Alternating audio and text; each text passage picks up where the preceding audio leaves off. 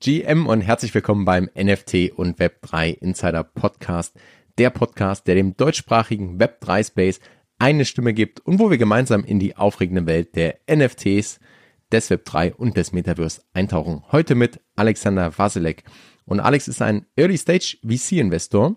Wir schauen uns an, wie der Web3 Space eigentlich aus Venture Capital Sicht aussieht, wie das ganze Ökosystem aus Corporates, Startups, VCs und Business Angels eigentlich zusammenspielt und was du als Startup-Unternehmer, Web3 DJ oder Investor in diesem Spiel eigentlich beachten solltest. Daneben erfährst du auch, ob aus Alex Sicht die Web3-Bubble eigentlich nur aus Hype besteht oder auch nachhaltige Use Cases hervorgebracht hat. Warum Community Building ein essentieller Teil von Web3 ist und warum ich mich persönlich schon lange sehr, sehr auf genau dieses Interview gefreut habe. Damit ohne weitere Vorworte, let's go.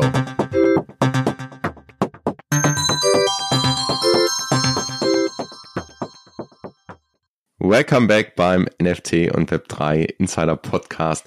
Heute mit Alexander Waselek und ich freue mich wahnsinnig aufs Gespräch. Wir haben schon ganz oft gesprochen, von daher ähm, haben wir gesagt, diesmal drück mal die Aufnahme, weil da so viele spannende Dinge immer von dir kommen, wo ich sage, ja, das muss ich mir aufschreiben, das muss ich mir merken.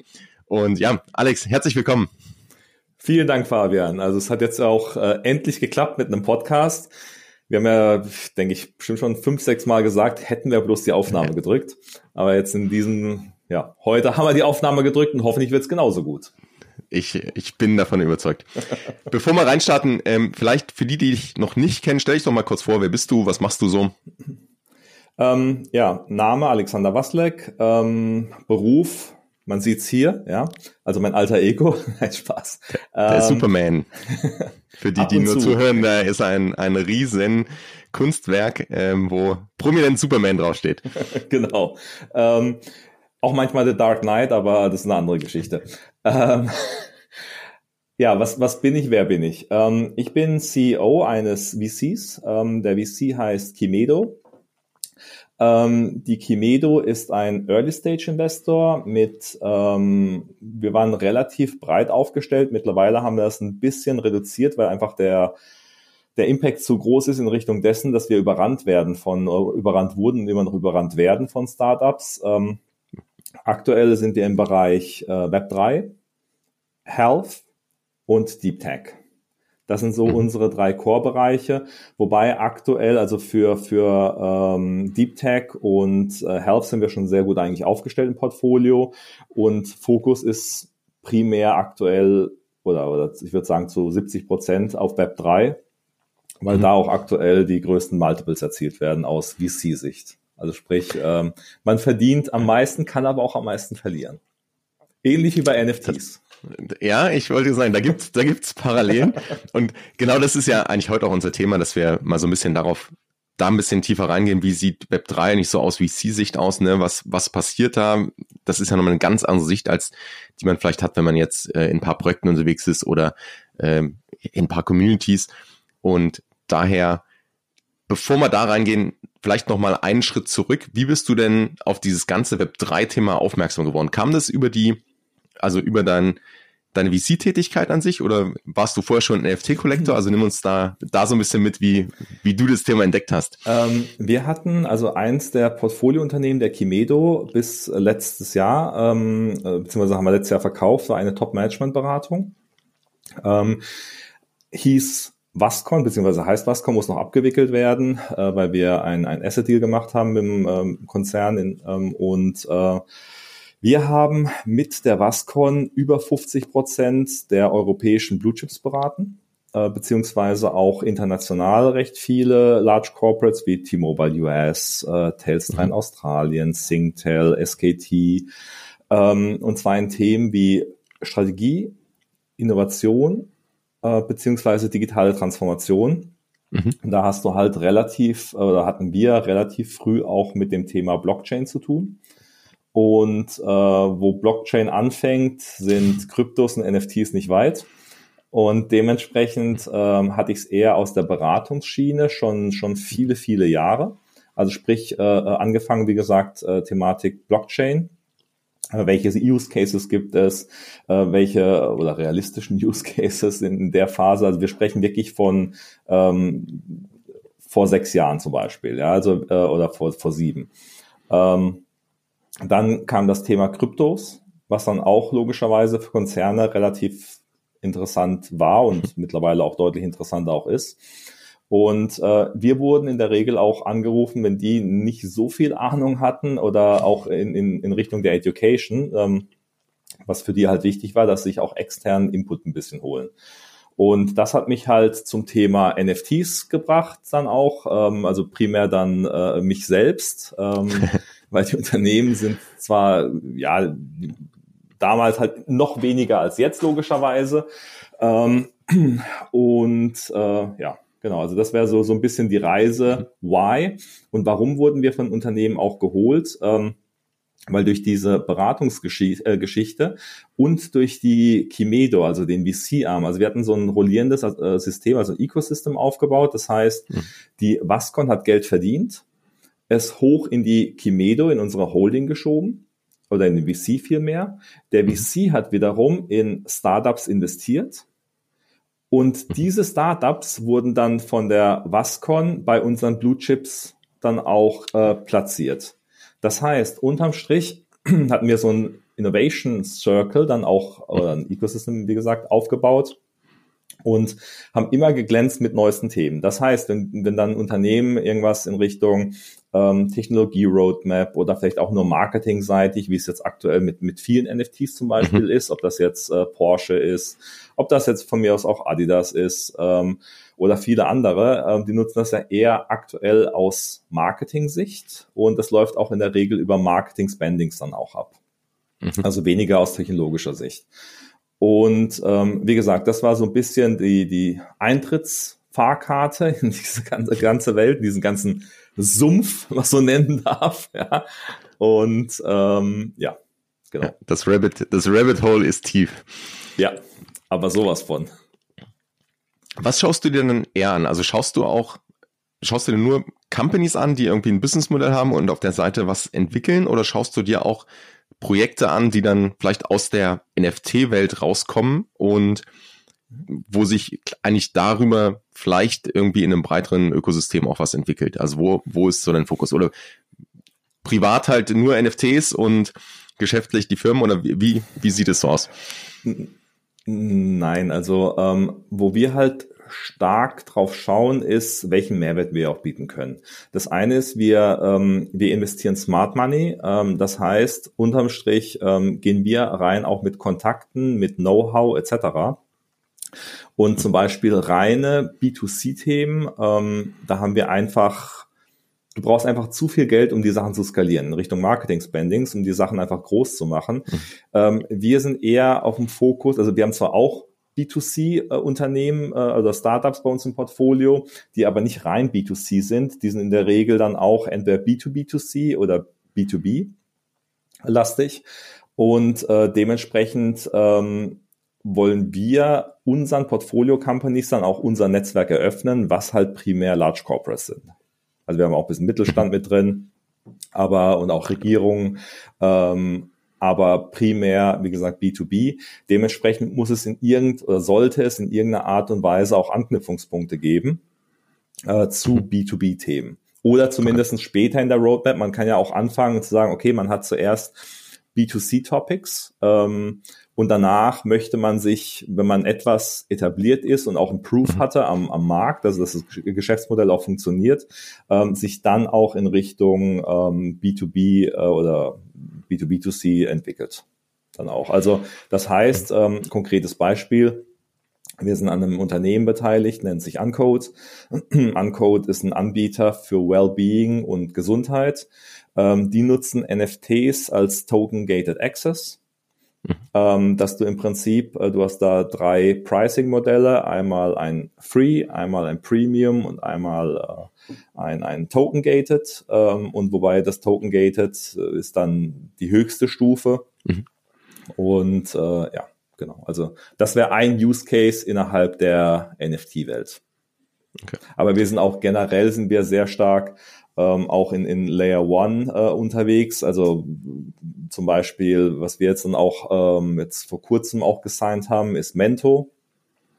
Äh, Mentor enabled Unternehmen, äh, einen eigenen Coin zu haben, beziehungsweise die laufen aktuell auf Celo, ähm, mhm. aber auch auf, auf äh, Ethereum und äh, die bauen dann Tokens, äh, bauen eigene Stablecoins beziehungsweise auch Tokens für äh, zum Beispiel ähm, Customer Loyalty äh, Programs, mhm. für äh, ähm, Sustainability Tokens, also sowas in die Richtung. Da hatten wir auch schon mal drüber gesprochen gehabt. Mhm. Ähm, und ähm, sowas in die Richtung. Aber wie okay, gesagt, spannend. ganz, ganz nah an B2B-Themen. Okay. Und halt wichtig ja, ich glaube, ist für uns, ich glaube, es ist auch nicht überraschend, ne, aber dass du eine, eine andere Sicht hast, weil ich höre dann ab und zu so diese, wenn man so tief im Rabbit Hole ist und sich nur mit NFTs beschäftigt, dann ist das ja so irgendwie alles und dann kann aus den Firmen alles werden, so ungefähr, oder das ist ja nur eine Nische, ne? Also, mhm. und ich glaube, deine Sicht, ähm, hört man auch schon raus, ist, die hat einen ganz anderen Ansatz. Also du schaust dir das Gesamte an und auch schon so ein bisschen, wo ist denn der NFT, wo ist denn der Nutzen von einem NFT, ne? Und irgendwann sollte der NFT ja eigentlich nur ein Stück Technologie sein und halt genau. einen Nutzen bringen.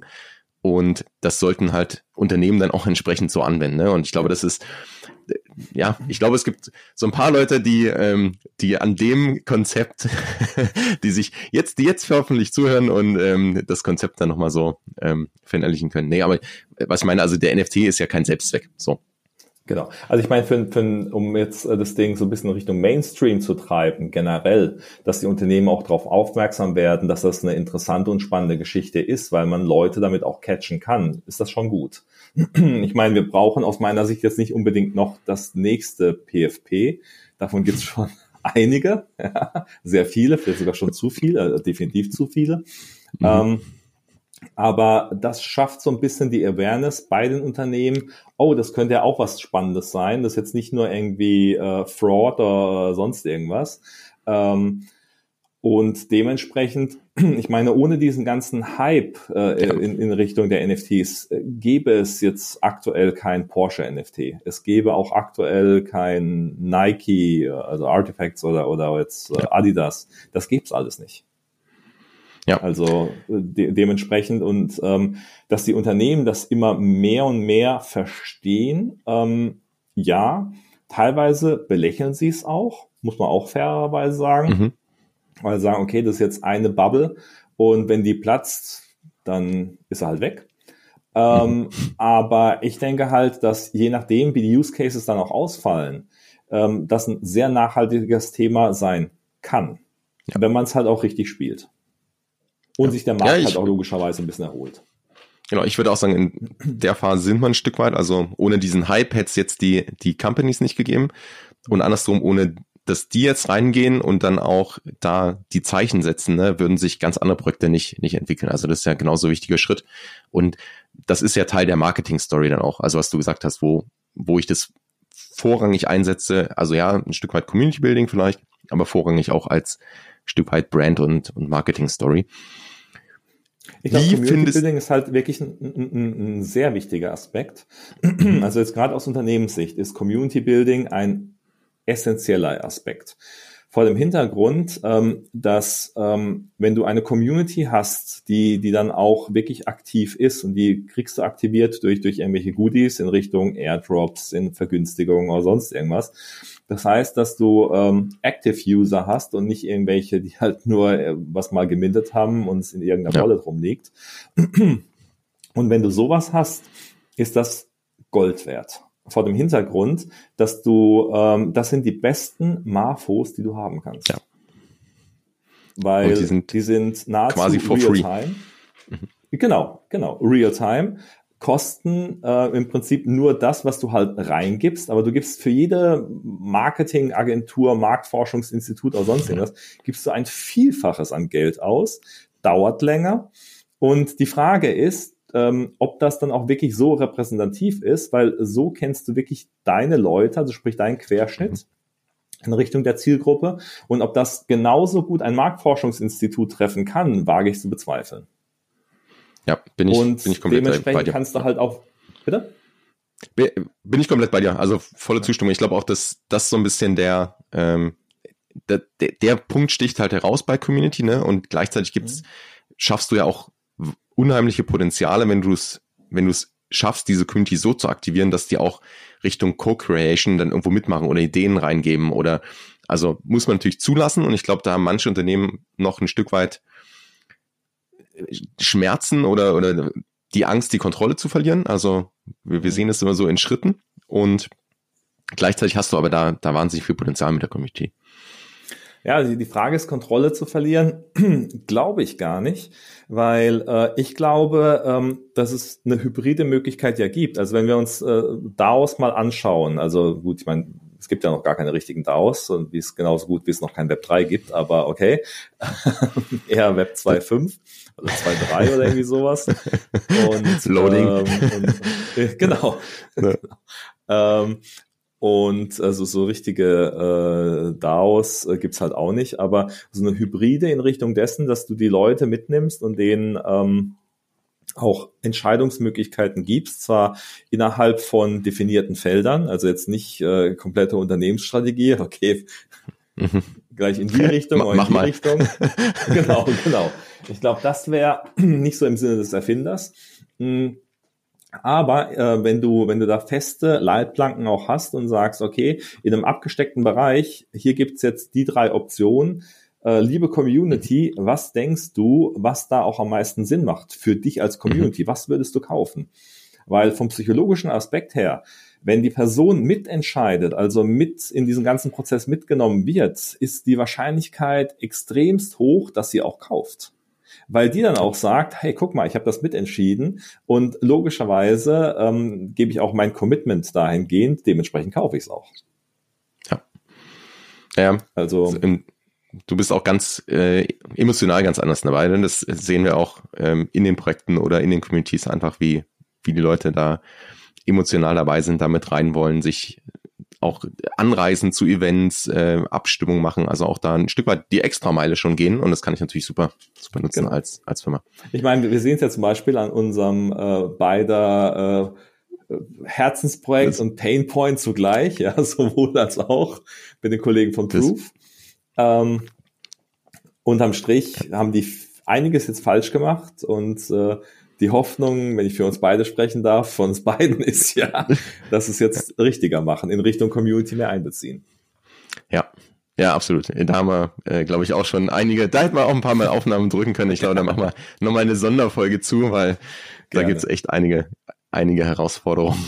Und wie du sagst, wir, wir hoffen mal, ähm, dass die Zeichen gerade, dass gerade die guten Zeichen gesetzt werden. Ähm, kurz zurück zu deinem, deiner VC-Tätigkeit.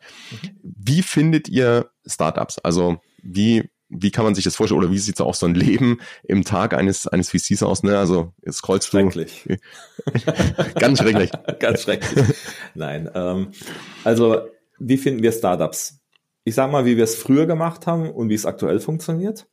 Früher mussten wir, also früher heißt vor ähm, ungefähr sechs Jahren, mussten wir in der Tat ein bisschen Klinken putzen, ein bisschen Marketing auch schalten, dass die Leute überhaupt auf uns aufmerksam werden. Und wir hatten circa pro Woche ähm, roundabout vier bis fünf, die sich dann bei uns beworben hatten. Plus, dass wir dann auch äh, auf, auf Messen unterwegs waren und haben dann nochmal äh, gescoutet und gescreent, ähm, was für uns interessant sein könnte oder potenziell mhm. interessant mhm. sein könnte.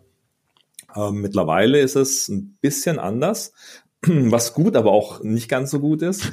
Ähm, wir kriegen ähm, aktuell, was auch dem Finanzmarkt ein Stück weit geschuldet ist, ähm, ungefähr zehn Stück pro Tag. Wow, also okay. ungefähr 50 die Woche. Äh, zwischen 40 und 50. Ähm, und wenn mal irgendwie ein Peak ist, irgendwie ein Event war oder sowas, äh, dann haben wir auch schon mal 100 die Woche. Ähm, was viel ist. Was für uns, um ehrlich zu sein, auch zu viel ist. ähm, und äh, ja, die Qualität, um das mal sehr vorsichtig zu sagen, ist nicht immer so gut.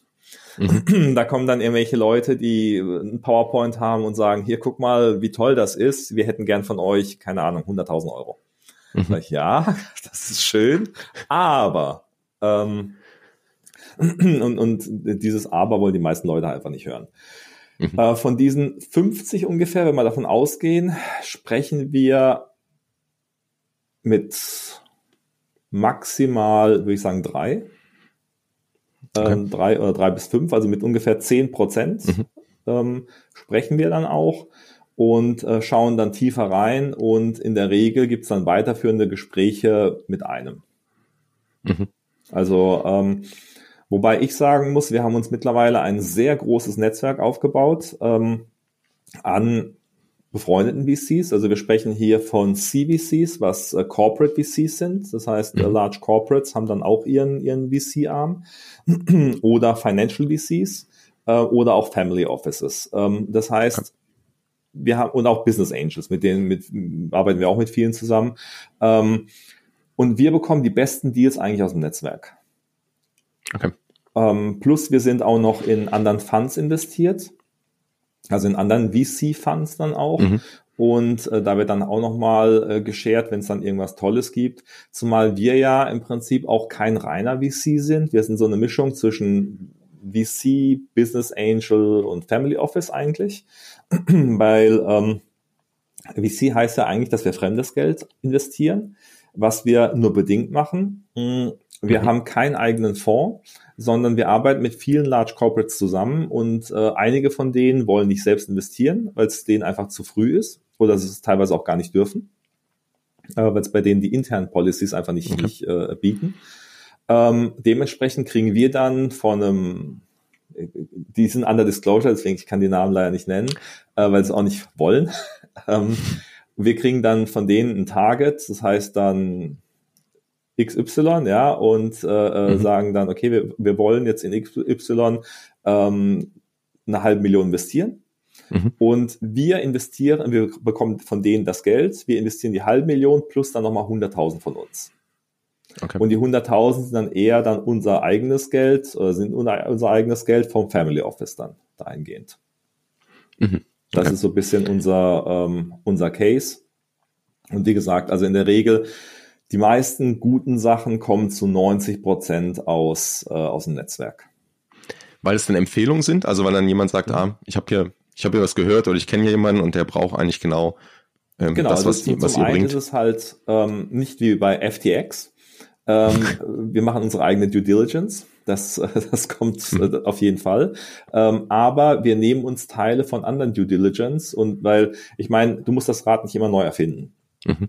Du nimmst ja halt die Teile raus, die für dich äh, extrem nochmal wichtig sind. Ähm, ich meine, wir müssten eh in der Regel Geld extern ausgeben für äh, Legal Due Diligence und Tech Due mhm. Diligence, wenn wir wirklich tief reinschauen wollen, weil da ist keiner von uns ein Experte. Ähm, also mhm ich würde uns, äh, vielleicht würden ein paar sagen, wir sind Experten, aber das ist eher aus, aus der Laiensicht äh, und aus Expertensicht sind wir keine Experten dann.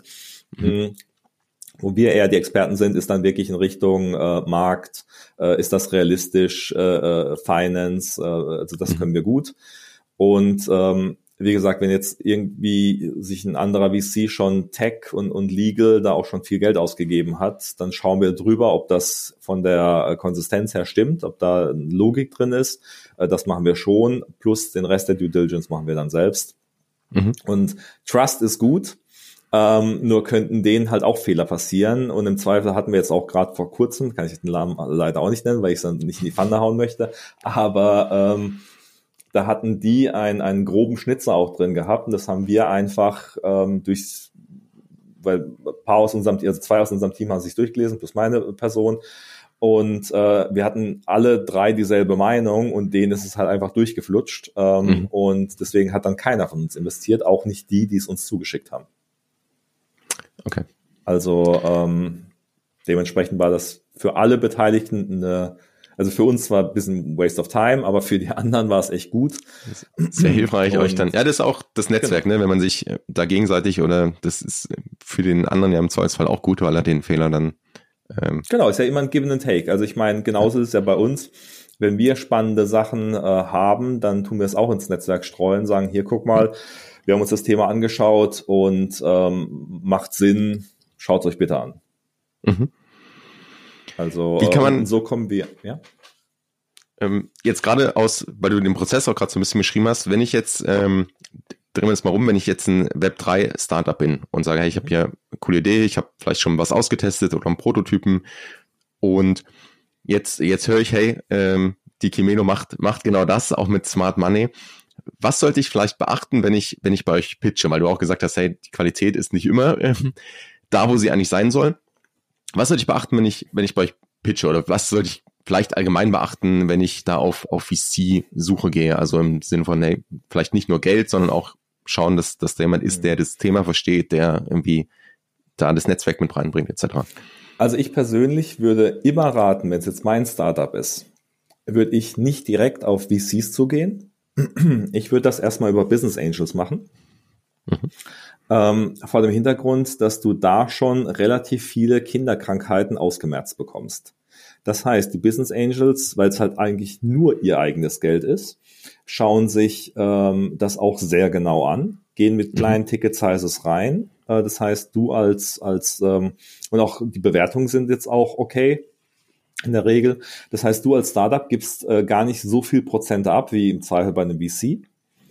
Ähm, du hast jemanden, der deutlich mehr mitarbeitet, weil ähm, so ein, so ein ähm, Business Angel, der hat dann vielleicht, sag ich mal, drei Startups im Portfolio, vielleicht auch fünf mhm. ähm, und macht das dann vielleicht sogar hauptberuflich und hat viel mehr Zeit, als wenn wir jetzt mit, mit äh, 16 Startups im, äh, im Portfolio ums Eck kommen und die dann auch vielleicht ähm, schon ein bisschen größer sind, das eine oder andere, dann nochmal ein bisschen betreuungsintensiver, weil wir da viel mehr im Beirat sind müssen uns dann im Beirat mit anderen Leuten, deren Meinung rumschlagen, lauter solchen Geschichten. Das heißt, wir haben dann für die kleineren eher weniger Zeit, weil ist ja auch für uns klar, wenn wir jetzt irgendwo, äh, sag ich mal, dick investiert sind, ja. dass wir da mehr drauf achten müssen, als wenn es dann irgendwie was Kleineres ist, was äh, die eventuell eine Daseinsberechtigung hat, aber auch nur eventuell.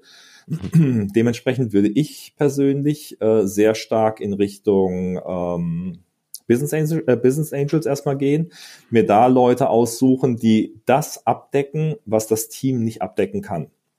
Mhm. Weil oft ist es so, oder die Regel, ähm, dass du in einem Team nicht alles abdeckst, was relevant ist.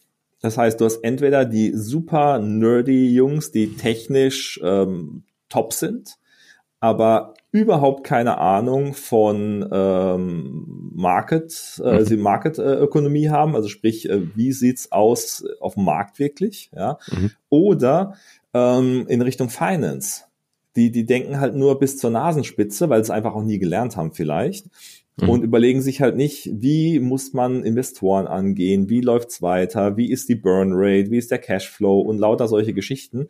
Und ähm, wir erleben halt häufig, dass auf einmal ähm, wie, wie Weihnachten überraschend dann kein Geld mehr auf dem Konto ist. Aber es ist relativ klar, wenn du irgendwann ausgibst und zu technikverliebt bist und gar nicht drauf schaust, wie viel Geld da ist und auch nicht äh, vorausschauend planst, hast du halt ein Problem und zwar relativ schnell.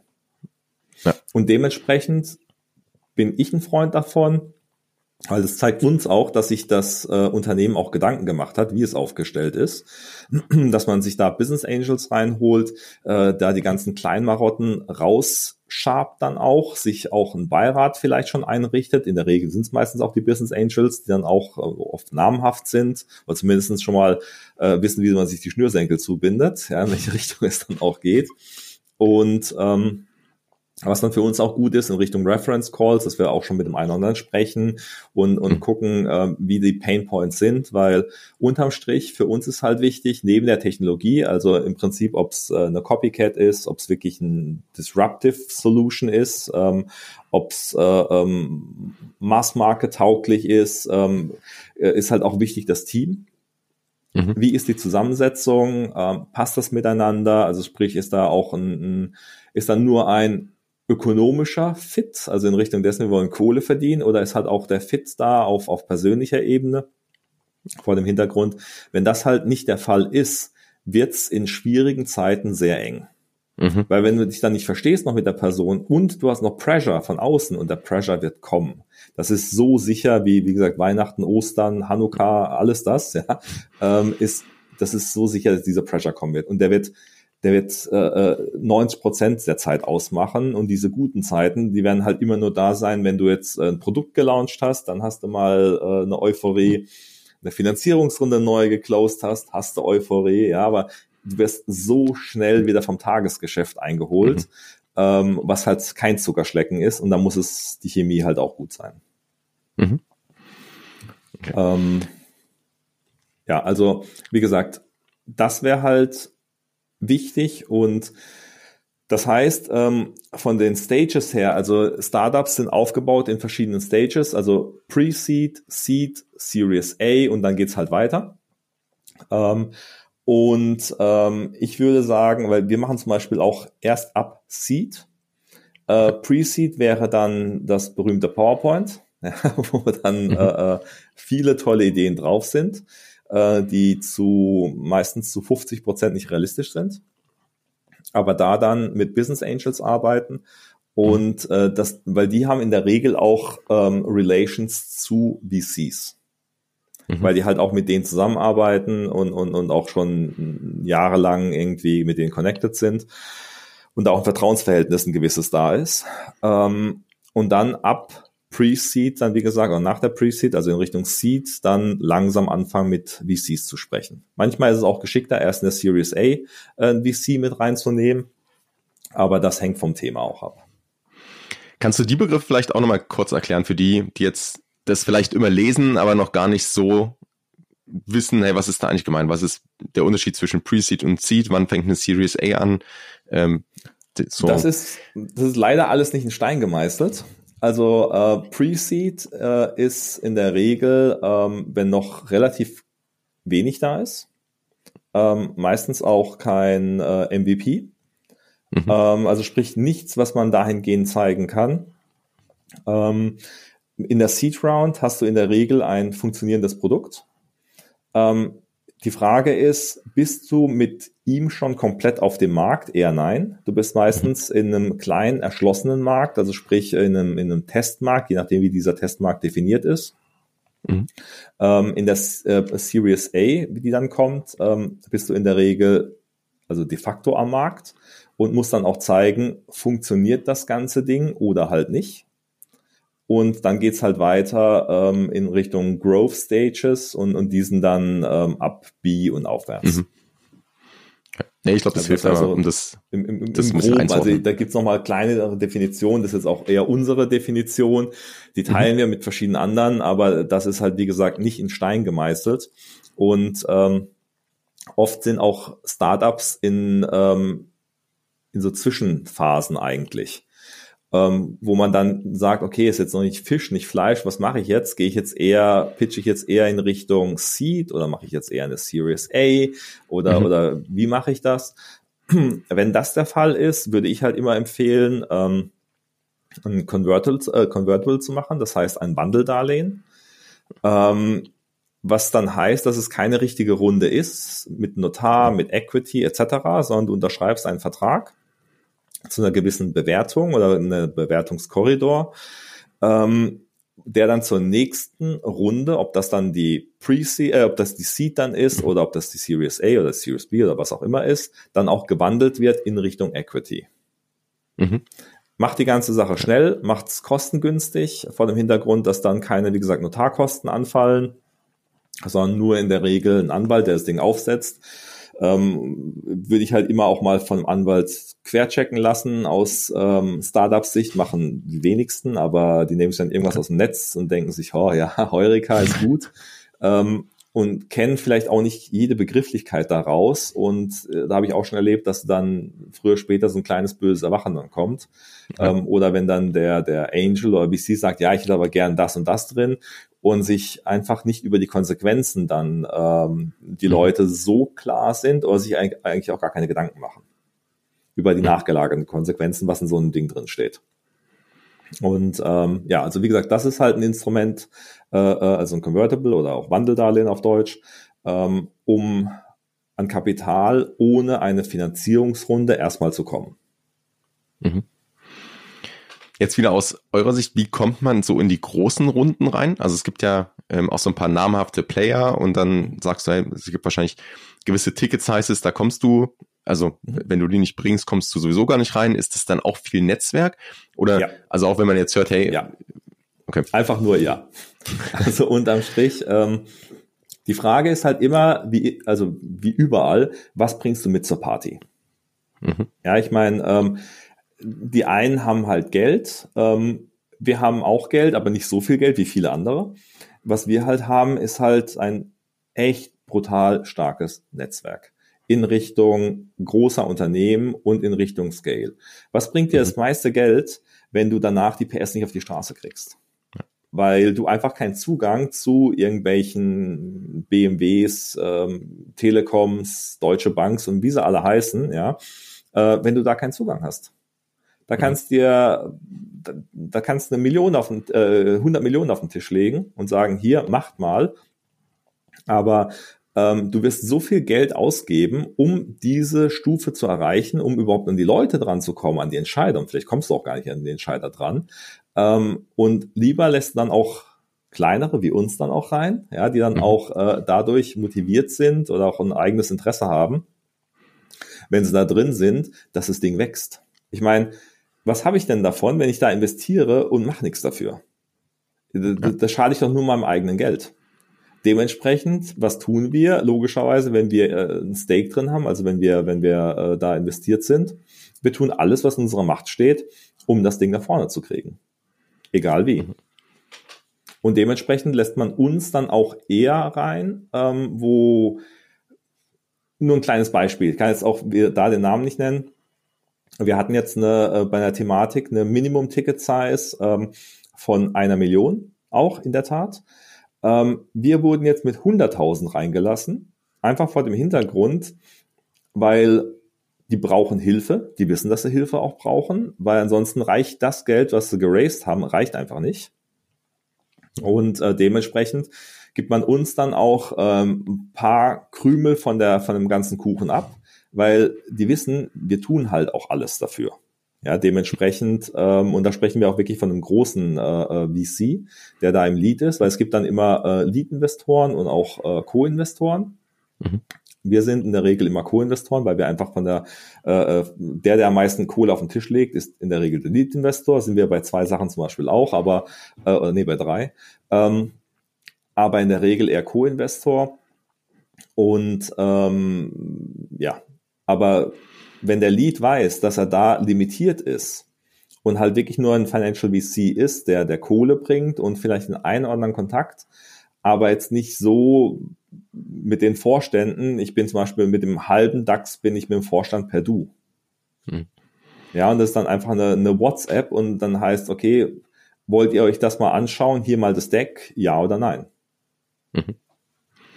Also, Wie sieht auch die, die Zusammenarbeit aus, die du dann, also mit den Startups, gibt es dann regelmäßig Workshops oder ist das eher so ähm, ab und zu eine Runde und ist es dann eher so die kurze WhatsApp oder auch wirklich tiefgehend dann, ähm, also ihr habt jetzt nicht mehr den klassischen oder nicht mehr den, den Beratungsarm, wie du, wie du vorgesagt hast, aber die Skills ja wahrscheinlich, die sind noch ja. da. Äh, geht es so intensiv dann auch rein oder ist das dann ja. eher auf einem, okay. Ja, also auch da, ja. Es kommt immer drauf an, wie tief ist tief? Ähm, also wenn es so tief sein müsste, dann hätten wir gar nicht investiert, weil dann wird ja substanziell irgendwas falsch laufen. Es kann aber sein, dass ähm, da gute Ansätze da sind, also sprich technologisch, dass die top sind, dass die, ähm, die Markterschließungsansätze einfach eine Katastrophe sind, dann setzen wir uns halt mit den Leuten hin und, und äh, machen dann auch, also ja, in der Regel sind immer Workshops mit dabei. Ja, in der Regel sind auch immer WhatsApps mit dabei, weil oft ist dann irgendwas so, das dann ganz dringend ist, ja, und dann, ähm, mhm. weil zum Beispiel ich bin terminlich relativ dicht immer und auch schwer zu erreichen, ähm, aber die WhatsApp geht halt immer. Mhm. Und die Frage ist, ob ich dann innerhalb von fünf Minuten, wenn ich mal Zeit habe, oder jetzt dann eher von einem Tag antworte, aber ich antworte auch immer oder wir antworten auch immer. Ähm, und wie gesagt, es hängt immer davon, davon ab. Aber wir gehen in der Regel, haben wir auch immer einen Beiratssitz. Mhm. Viele VCs verlangen einen. Wir verlangen nicht unbedingt ein, wir kriegen aber immer einen. Weil ähm, ein Beiratssitz ist zwar schön bei LinkedIn reinzuschreiben, ja, ich bin jetzt Beirat, ähm, aber für uns ist es erstmal nur Arbeit. Mhm. Und ähm, ich möchte meinen Kollegen nicht zu nahe treten in der VC-Welt, aber oft ist es halt auch wirklich so, die sitzen da drin und haben nicht unbedingt die notwendigen Skills, um alle Themen, äh, gut, alle Themen kannst du eh nicht mit abdecken, aber viele Themen ähm, sagen aber, äh, wir sagen eigentlich nur dann was, wenn wir was zu sagen haben. Mhm. Und nicht um des Sagens willen. Und dementsprechend werden wir halt auch gern mit reingenommen, gerade wegen diesem Beratungs-Background, ähm, weil wir halt schon viel gesehen haben und viel wissen, wie es funktioniert oder halt noch viel besser, wie es halt nicht funktioniert. Und dementsprechend mhm. brauchst du den Fehler halt nicht zweimal machen. Und solche Beiratsgeschichten sind nur Arbeit erstmal für uns, aber machen wir auch gerne, wenn wir damit auch Geld verdienen. Heißt, wenn das Startup in der, ähm, wenn es wächst in Richtung der Bewertung, das heißt, wir verdienen ja damit dann auch Geld. Und mhm. dementsprechend ist das dann auch in Ordnung. Ähm, aber mit allen unseren Unternehmen haben wir regelmäßige Showfixes ähm, das, äh, wo wir Themen halt besprechen, plus in der Regel die Beiratssitzungen, die sind aber nicht so häufig wie die Showfixes, plus dann äh, irgendwie Alarm, Alarm, äh, WhatsApps, ja, die Welt geht mhm. unter, ja, der, der Asteroid Feuer löschen. Genau, genau. Ähm, und äh, ja, also von daher, auch da kann man nicht sagen, das läuft nur so oder so, also es ist in der Regel immer eine Mischung. Mhm. Es ist oft zeitintensiver, wenn kurz vor einer Runde ist, also sprich Beginn der Runde, also Runde heißt Finanzierungsrunde, wenn frisches Geld gebraucht wird und es wird ja in der Regel jedes, äh, äh, also alle eineinhalb Jahre spätestens wird äh, Geld gebraucht, oder spätestens zwei, also in der, so Median ist, äh, man sollte immer schauen als Startup, dass man für mindestens 18 Monate gefundet ist. Mhm. Also sprich, das Geld, was du einnimmst, sollte für mindestens 18 Monate reichen. Warum? Weil du nach zwölf Monaten musst du wieder anfangen, die Werbetrommel zu rühren. Also du musst dann in diesen zwölf Monaten zeigen, was du gemacht hast und dass du es auch sinnvoll investiert hast und dass du ein Wachstum hingelegt hast. Mhm. Dann ähm, nach zwölf Monaten fängst du an, wieder hier dieses, dieses Klopfen, so, hallo, hier bin ich. Ich brauche frisches Geld von neuen Startups. Äh, sorry, von neuen VCs, also von neuen Unternehmen. Ähm, und dann geht's dann auch in Richtung dieses Fundraisings, was in der Regel so zwischen wenn du richtig gut bist, dauert es vier Monate bis zu sechs Monaten dauert das denn. Äh, deswegen solltest du also in der Regel auch mindestens, deswegen auch mindestens für 18 Monate auch Geld haben. Besser für 24, aber das kriegen die wenigsten hin. Ja, und dann ja, je mehr halt auch Zeit ich habe, ne, desto weniger ist auch der, der Druck, dann äh, über alte genau. Entscheidungen irgendwo zu treffen. Und genau. Weil zumal, wir sprechen ja auch dann, ähm, wenn's, wenn du weiter und weiter gehst in diesen Runden, ist es ja auch immer mehr Geld. Ja, also ähm, mhm wo dann irgendwo eine Million geraced wurde, sind es dann irgendwann 12 Millionen oder oder mhm. oder 40 Millionen, ja und, und äh, wenn du halt als Unternehmen oder als als äh, VC oder dann geht's irgendwann in Richtung PE, also Private Equity, dann werden die Ticket Sizes halt nochmal deutlich größer. Mhm. Dann dauert dieser Entscheidungsprozess dauert halt deutlich länger, weil die Due Diligence deutlich länger geht. Dann kommt noch eine Verhandlungskomponente mit dazu, dass du versuchst, Druck aufzubauen. Also diese ganzen Spielchen, die dann, die dann halt kommen. Mhm. Und äh, das musst du halt einkalkulieren. Dann schreit auch nicht jeder Notar Heureka äh, wegen Termin, ja, weil die sind dann auch gut gebucht, dann musst du das halt noch, also sprich, neben diesen ganzen Fundraising etc. brauchst halt noch diese administrativen Sachen, die halt auch nochmal Zeit brauchen. Und auch da machen viele Startups den Fehler und äh, laufen aus dem Cash heraus, weil sie es einfach unterschätzen. Mhm. Was ist so generell für ein Zeitraum, den du dir anschaust für Investments? Weil das ist, glaube ich, oder das finde ich persönlich auch was Spannendes, einfach die Sicht ist ja eine ganz andere. Also ihr geht ja wirklich für Jahre rein und ähm, wenn man jetzt, ich sag mal, wie das klassische NFT-Projekt nimmt, da, äh, wenn die Leute sich überhaupt einen Zeitraum setzen oder mal drüber nachdenken, dann ist der relativ kurz oder dann äh, ist irgendwie der Floor Price morgen interessiert dich ja jetzt weniger, sondern du schaust ja auf einen, auch vielleicht auch ein NFT-Projekt und ich glaube, das ist nochmal eine Sonderfolge, die, da werden wir nochmal ein Follow-up machen, was man so an Investmentgrundsätzen eigentlich mitnehmen kann, ne? Auch so ins, als privater Investor. Aber da vielleicht nur ganz kurz, also was, was schaust du dir für Zeiträume an und über, über welchen Zeitraum beobachtest oder gehst du rein und sagst halt, hey, wenn morgen jetzt irgendwas passiert, dann, also ja, klar, wenn ich Feuer löschen muss, lösche ich Feuer, aber ansonsten ist es erstmal ein Stück Tagesgeschäft und ich sehe das über den Long Run. Mhm. Ähm, kommt darauf an, welches Thema. Zum Beispiel bei Gesundheitsthemen ist der Zeithorizont acht bis zehn Jahre, wo wir uns die Sachen anschauen. Ähm, mhm. Weil da hast halt äh, nochmal speziellere Hürden in Richtung Regulatorik etc. Da ist eine, eine, eine ganz andere Timeline wie im Web3-Bereich. Dadurch, dass wir Frühphasen-Investoren sind, ähm, wollen uns die späterphasigen Investoren gar nicht drin haben. Weil ähm, je größer der Cap-Table, desto mehr Leute quatschen mit.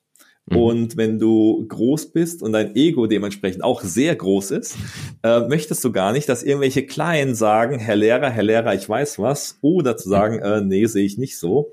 Und nee, machen wir auch nicht so. Und da gibt's halt Diskussionen, die viele nicht wollen, insbesondere auch mhm. mit mir nicht, weil ich halt im Zweifel auch viel diskutieren kann. kann, und, kann ich mir vorstellen. und ähm, ähm, nee, Spaß beiseite. Also generell als, als Frühphaseninvestor wirst du häufig ähm, rausgebeten in Richtung dessen, dass du ein Secondary äh, machst. Das heißt, ähm, dass du dann irgendwann zu einer bestimmten Runde, keine Ahnung, ob das jetzt Runde Series C ist zum Beispiel oder D von mir aus, oder manchmal auch sogar B, ähm, dass dann der, der, äh, als, nur als Beispiel, wir steigen irgendwo ein bei Bewertung von drei Millionen auf fünf, lass einfach als Rechen sein, fünf Millionen, steigen wir mhm. ein. Und dann hat es irgendwann eine Größe, äh, eine Bewertung von vielleicht 100 äh, Millionen mhm. in dem Falle. Und äh, dann gibt es einen kleinen Discount zur Runde, irgendwie von 10 Prozent. Ähm, und äh, das heißt, wir verkaufen unsere Anteile, die wir vorher für 5 Millionen gekauft haben, also sprich zur Bewertung von zur Bewertung. 5 Millionen, nicht für 5 Millionen, ähm, verkaufen wir dann zu einer Bewertung von 90 Millionen. Mhm. Haben dementsprechend wieder frisches Geld dann auch drin, ähm, haben dann auch einen, einen kleinen Multiple hingelegt ähm, mhm. und alle sind happy. Und ich meine, viele haben irgendwie die, die Vorstellung, die machen immer bis zum IPO oder bis zur Profi äh, bis es profitabel ist. Und profitabel ist halt immer so eine Sache. Ähm, du bist profitabel und dann möchtest du neue Märkte erschließen, da bist du auf einmal nicht mehr profitabel. Dann brauchst du wieder neues Geld, frisches Geld, damit du wachsen kannst in der Regel. Mhm. Ähm, dementsprechend, wir schauen eher in der Tat in Richtung Secondaries. IPO haben wir jetzt zwei, drei Themen, wo wir auch hoffentlich ein IPO machen werden, ähm, wo es aber so ist, dass wir nicht raus wollen, weil ich denke, dass der IPO auch machbar ist und dementsprechend wir uns mit Händen und Füßen dagegen wehren, ähm, mhm. dass man uns rausnimmt, weil wir halt immer frische, äh, frische Kontakte mit reinbringen können und mhm. dann auch in Richtung Strategie etc. auch äh, helfen können und das auch ein Win-Win für alle Beteiligten ist. Ähm, aber wie gesagt, die Regel ist eher Secondary und ähm, dann gehen wir auch irgendwann raus, aber von der Timeline, also wir haben kein Investment, glaube ich, was unter vier, ja, vier Jahre, wäre mhm. jetzt gar keins. Ähm, und Max wären, würde ich sagen, zehn Jahre. Okay. Ja, das also ist schon das eine ganz andere. Über, über alle Phasen dann auch, also sprich über alle ja. Branchen, über alle Phasen. Und Focus ja, Area. Also, wie gesagt, das ist schon eine ganz andere Herangehensweise, als äh, jetzt immer nur den Floor Price äh, tagesaktuell zu beobachten. Ja.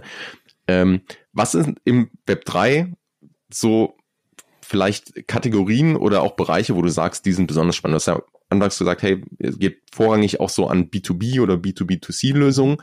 Ähm, wo siehst du da spannende Bereiche, die sich jetzt gerade entwickeln, auftun, was, die ihr euch vielleicht auch aktiv anschaut, wo sich äh, in der Startup-Landschaft was tut?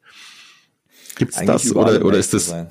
Okay. Es ist omnipräsent eigentlich, weil es schießen so viele gute Ideen aus dem Boden, ähm, wo, wo wir uns auch ab und zu denken, hey, echt eine gute Sache, smart, eigentlich gar nicht äh, so viel ums Eck gedacht, aber einfach ein, ein Problem gelöst. Ähm, ich glaube, das Wichtigste an der ganzen Geschichte ist wirklich ein Problem zu lösen. Und die Frage ist, wie viele Personen haben dieses Problem, ähm, denen du damit hilfst? Das ist so die essentielle Frage. Und ähm, du kannst ja viele Sachen einfach transferieren aus von einem Bereich in einen anderen. Äh, je nachdem, ob es ein Infrastructure Layer auch ist, also sprich, wenn es dann äh, wirklich super customized ist, jetzt zum Beispiel, keine Ahnung, jetzt in Richtung Health, ja, dann kann es mhm. logischerweise eher schwieriger in Richtung Automotive dann packen mhm. zum Beispiel. Ähm, aber ich würde sagen, es gibt nicht unbedingt jetzt den Killerbereich, wo jetzt die tollen Sachen sind. Ähm, Im Health-Bereich sind einige spannende Sachen, wobei man da sprechen, besprechen wir eher von Wellbeing in mhm. Richtung mhm. Health wegen der Regulatorik, richtig deep Tech in Richtung Health ist das nicht, sondern mhm. eher Wellbeing. Da sind ähm, spannende Sachen. Ähm, spannende Sachen sind halt auch generell für Industrie äh, Themen auch super spannende Sachen. Aber wie gesagt, ich tue mir jetzt da schwer, irgendeinen Bereich festzumachen, wo ich sage, okay, das ist jetzt ein Top-Bereich und da ist jetzt echt viel, weil wirklich von, von allen möglichen Seiten kriegen wir was. Und nicht nur wir, sondern auch, auch alle anderen. Ja, ist äh, Weil auch das eine ist Aussage. Eine Bubble und es ist gerade ein Hype. Ich meine, das ist eine kleine Bubble, ist ja auch so, ja. Und, und äh, ich meine, es gab ja auch die Dotcom-Bubble, ja, aber unterm Strich ist das Internet geblieben, was ja auch toll ist. manche, manche Leute haben auch gesagt, das Internet, dieses Teufelsding, wird sich niemals durchsetzen. Ähm, die wurden auch Lügen gestraft. Und äh, es gibt auch verschiedenste Leute, die sagen, hier Blockchain, Krypto, NFT, Web3 wird sich niemals durchsetzen. Das sind aber genau dieselben Leute, die auch gesagt haben, hier der, das, äh, äh der PKW wird sich niemals durchsetzen, sondern die Kutsche bleibt. Okay. Also ja. Genau, einfach schnellere Pferde. Ja, aber das ähm, ist schon perfektes Schlusswort eigentlich, so der, der Ausblick, äh, was, was alles möglich ist. Und wie gesagt, wir werden auf jeden Fall eine volle Abfolge nochmal zu ein paar andere Fragestellungen machen.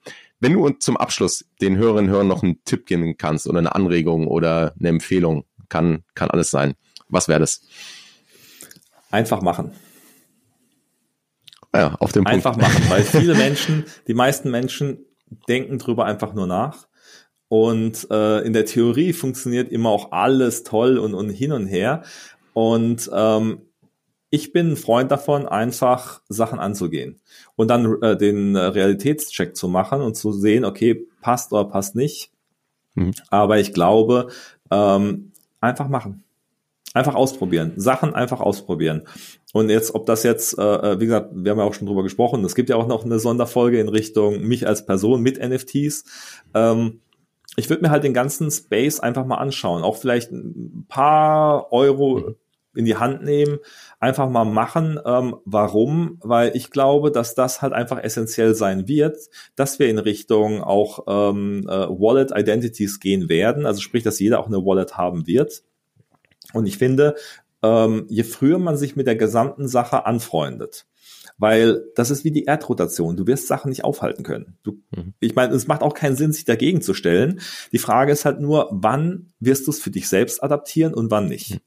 Und es ist eher besser, ähm, sich frühzeitig damit zu beschäftigen. Ähm, zum Beispiel du und ich, wir haben ja kleine Kinder.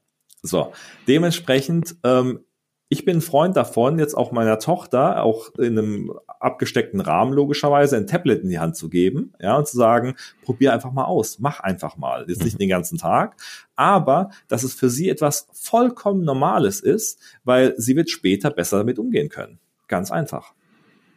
Ja. Und genauso ist es bei Erwachsenen auch.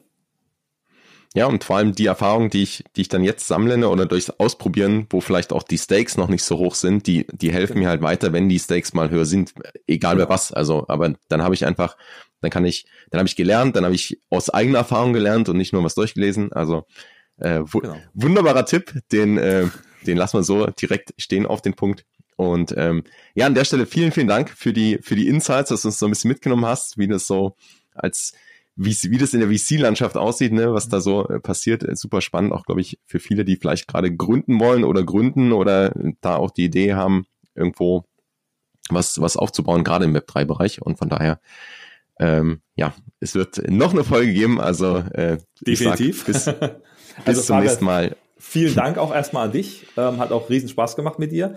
Wie immer, ja, aber es war jetzt auch nicht, nichts Überraschendes. Äh, von daher äh, freue ich mich jetzt auch schon auf die nächste Folge. Cool. Bis zum nächsten Mal. Vielen Dank, Alex. Bis zum nächsten Mal. Peace Ciao. Peace. Ciao. Du kennst das bereits. Dieser Podcast dient der Information, der Inspiration, der Weiterbildung, ein wenig der Unterhaltung. Aber es ist keine Finanzberatung. Das Einzige, wo ich dich beraten kann, ist zu deinen Podcast-Einstellungen. Wenn du jetzt in Spotify oder Apple, iTunes, wo auch immer du diesen Podcast hörst, in die Einstellung gehst, kannst du den Podcast direkt abonnieren und verpasst keine Folge mehr. Außerdem freue ich mich riesig, wirklich riesig über Bewertungen das heißt, lass mir gerne eine Bewertung da und schau auch unbedingt in den Show Notes vorbei. Hier findest du zum einen den Discord-Server von Ben und mir, die NFTX Lounge, wo wir uns in einer kleinen und feinen Community zum Thema NFTs austauschen. Ansonsten hören wir uns in der nächsten Folge. Bis dahin, Peace and out.